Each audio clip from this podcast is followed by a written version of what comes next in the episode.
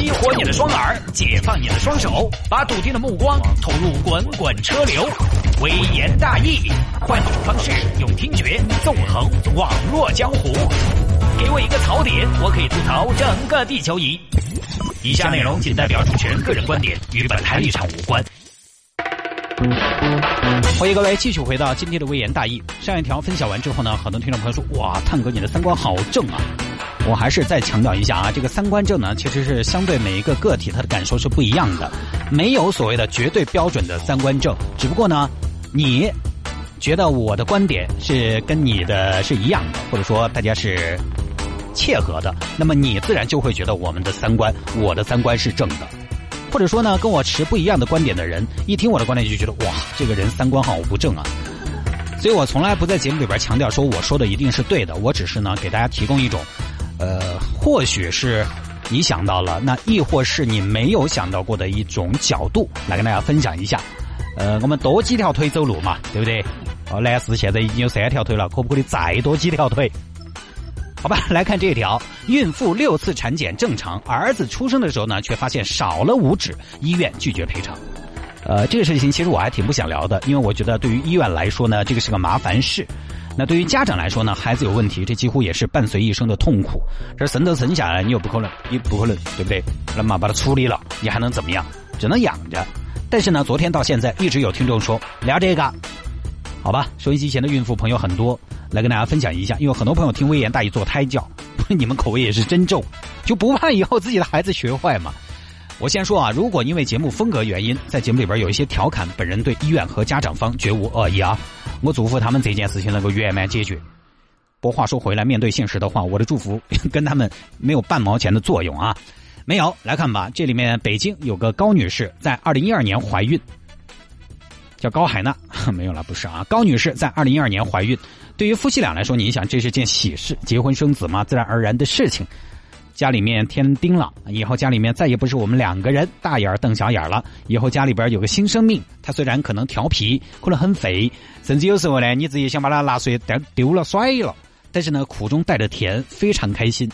肚子里边有小宝宝了，现在医疗技术呢比较发达了，就不像以前。以前我看有听众朋友说的，以前我妈那儿那些生我们的时候嘛，嗯，也没搞啥子孕检那些，生出来还不是健健康康、活蹦乱跳的。哎，你不能这么说，你不能说以前没有，现在孕检就没有必要，没有它的合理性了。以前嘛是因为条件达不到嘛，对不对？而且以前就没有出现畸形这样的情况吗？唐氏儿这样的情况没有吗？还是有，只不过那个时候呢，因为条件所限，包括这个传播啊，其实身边有很多这样的事情，但是可能你不知道而已，你就局限在自己的一个小圈子，它有概率问题。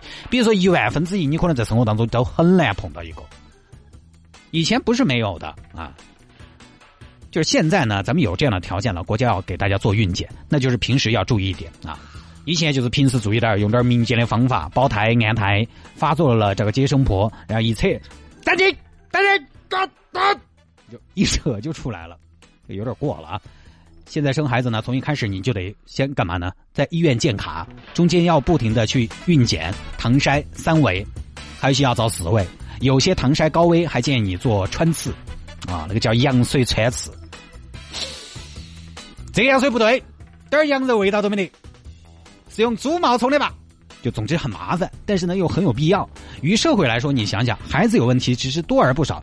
我们这个话可能说的不好听，但是真的是给社会添负担。呃，这个话不好听，但确实是这个样子。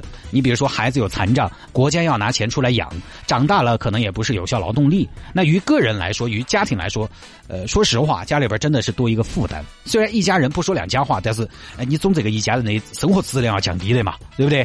所以现在的孕检为什么国家一定要提倡做呢？这个说实话还真的是一个利国利民的事情。那高女士得知自己怀孕了，就说：“老公，两条线，两条线，double lines，啥子两条线哦？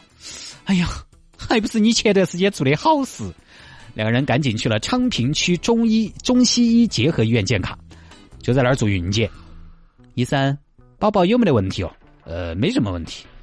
哎，医生，这两天这个娃娃一直在抓我，这种情况正常不？哎，他抓你嘛是好事情嘛，证明孩子有活力嘛。嗯，那医生，这种情况我可不可以给他抓回去呢？我觉得他有点烦，我跟他互动一下。呃，反正轻一点吧。哎，医生，我今天吐的有点凶哇，饭也没咋吃，娃娃，得不得营养跟不上哦。哎，又不是你吃什么他吃什么，天吧天无所谓的啊。反正前前后后一共去了六次，我觉得这个算去的不太勤的啊。我媳妇儿生的时候快临产的时候，每周去一次，每周去一次，真是每天早上大清早的就去了。反正六次啊，一切正常。到了二零一三年一月二十五号，高女士生下了一子啊。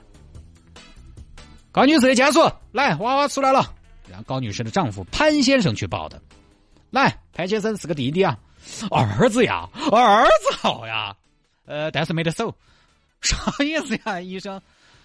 呃，是个儿子，没手，你看嘛。哎呦，潘先生一看，儿子右手畸形，缺手指，呃，就是一个粗粗。潘先生当时看了，差点晕死过去。这个时候呢，高女士也被推出来了。老公，娃娃有没得问题哦？问题不大，就是缺五根手指门。你想想，家长对孩子呢，都是视作金宝卵一般。孩子身上一点点的瑕疵，你都堵得慌，不要说手指这么重要的部位了。医生，我们之前都一切正常的嘛，咋会畸形呢？呃，这个检查其实它也不是万能的，那不是万能的。我在你这儿检查起个啥子作用呢？你也不是万能的，我也不是万能的，跟我自己生有啥区别嘛？啊，你说一下嘛？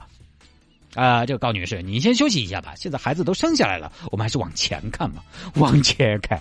事情没有落到你身上，一个人没得手指门，他咋个打键盘？呃，以后应该都是语音输入了吧？好嘛，那如果有人说“伸手不见五指”这句话，他想一下，他有好难过，他随时都没得物资的嘛。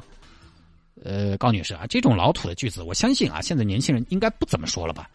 那还有，他没得收支，他以后咋个数钱嘛？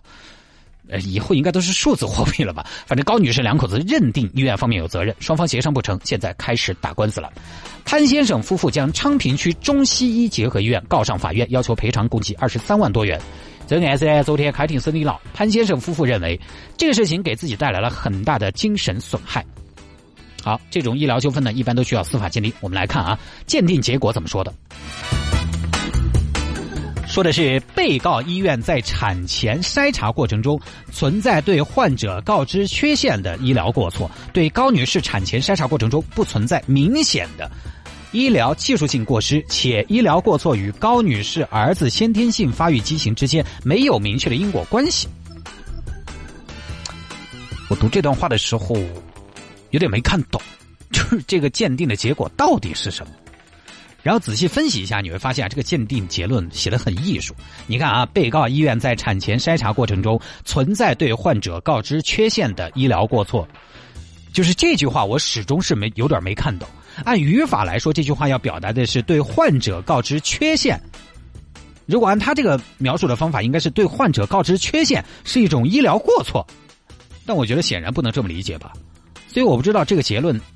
他就是这样表述的呢，还是媒体在报告的时候这个粗心大意表达错了啊？好，那我们不那么仔细理解，可以这么认为：医院存在医疗过错。然后呢，再看下一句，对高女士产前筛查过程中不存在明显的医疗技术过失，且医疗过错与高女士儿子先天性发育畸形之间无明确的因果关系。好了，现在双方呢就是各执一词，高女士就抓住前两句，鉴定机构都写明你存在了告知缺陷。我看啊，鉴定机构都写明你存在告知缺陷，啊好，看来终于看懂这个鉴定报告了。前面的存在对患者告知缺陷的医疗过错这句话啊，告知缺陷是一个整体，应该算是一个名词，而不是告知缺陷，就是不是跟你说你有缺陷，是告知缺陷，他没有尽到告知这样一个义务。话没说前，没有尽到告知的义务，对于患者，那叫告知缺陷，啊，是这么一个意思。好，理顺了啊。来看，高女士认为被告存在对患者方面告知的缺陷，证明被告有告知缺陷，从而导致高女士没有生育的选择权。然后反过来呢，被告这边医院又拿后半截来说话。鉴定机构都说我们不存在明显的医疗过失，更不要提医疗过错了，不该赔。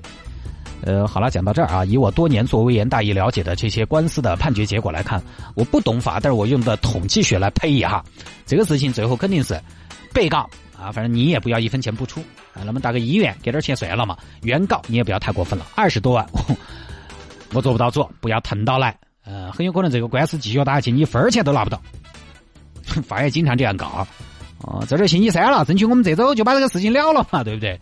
多半是这么个结果，多少赔一点。那关于这个事情呢，我是过来人，我就跟大家说一下，排畸这个事情啊，真的不是百分之百的。你以为唐筛可以排畸吗？不是，唐筛过了也不代表你就一定能生一个健康的孩子，它只是给你一个概率，概率大小而已。概率小不代表你就一定能生一个健康的孩子。你比如说二十万分之一，这个概率很低嘛，但你依然会有二十万分之一的可能生个有缺陷的宝宝。概率高呢，两百分之一也不代表你生出来的孩子一定不对，只是概率高而已。即便你概率很高，做了羊羊水穿刺，也到不了百分之百准确率。所以很少有医生跟你说你的孩子一定没问题。我记得当时我们老婆婆的婆了出来问医生：“孩子健康吗？”那个医生说话滴水不漏：“你一会儿去看嘛。”就整得我也变得很年轻。当时我爸给我打电话：“娃娃没得啥子吧？”呃，看起来没得啥子，就。我这个人就不喜欢把话说死，你知道吗？真没有百分之百的，包括什么四维，四维我媳妇儿也照了的，看不出来个啥子。医生不给我解说，我真的看不出来那个是头，你知道吗？看光在那儿指啊，看到没有？看到没有？爸爸妈妈，这是心脏，那是心脏，那是湖南电视台的 logo 吧？看到没有？看到没有？这儿，这这这儿，啊，这是手，这是手。医生，你不会拿了个没信号的电视来骗我吧？我就感觉看到的全是麻子点点。看不出个什么，包括四维，好像有听众朋友说也不保证能够看到手指，所以产前检查、孕检这些东西只能说降低概率，谁也没有办法给你一个确凿的答案，只能说呢，孕检能够最大限度的保护母子健康，但是呢，受检查手段和技术的限制，很多疾病是查不到的。道理上一定也是这个样子的，但是回过头来说啊。我给大家提供一个思路啊，就很多朋友可能觉得这种事情当然不能找医院，但是回过头来说，对于高女士两口子他们来讲，我觉得呢，他们未必不懂这个道理，可能也知道这个问题主要不在医院。很多朋友呢也说两口子是医盲，我觉得未必，他们有可能是觉得从操作上来讲，这个事情呢是有得一打的。那现在事已至此，我能要一点经济赔偿，有点死的，这个叫什么呢？叫会哭的孩子有奶吃。那我从一个旁观者的角度来说，我这么觉得。我觉得只要他通过合法的渠道、正规的途径来维权，不医闹、不打人、不动不动给医生捅过去，那未必谈得上支持，但至少说我不反对。就是什么呢？需要有人来监督和制约医院方，医者仁心，这个没问题。我也相信大部分的医院医生都是尽心尽责的，但是总有一些医疗事故嘛，总不是每个医生都那么的自律嘛。总不是每个医生都从来没出现过误诊或者操作失误嘛？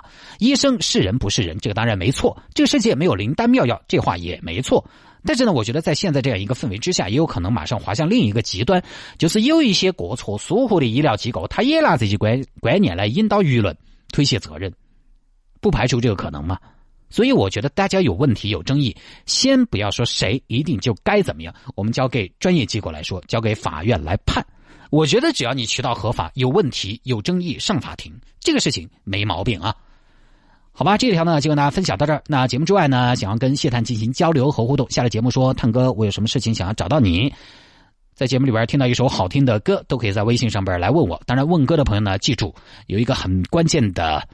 呃，这个需要跟你说明一下，就是在下午的五点到七点，周一到周五下午的五点到七点，我上节目的这个时段，你呢可以发短信来问我，在微信上留言来问我，因为在这个时候呢，我正在上节目，我在直播间，所以才可以看到歌单。现在上了年纪，记性不好，有的时候排了什么歌，呃，可能今天排的。然后今天晚上就忘了，也很有可能。所以问歌的朋友呢，记得时段啊，周一到周五下午的五点到七点，我看到的话呢，会尽量的回复您。当然了，因为留言的朋友比较多，提问的朋友呢也不少，所以如果回复的不是那么的及时，希望大家可以多多理解，多多包涵。还不答应，多嗨几声。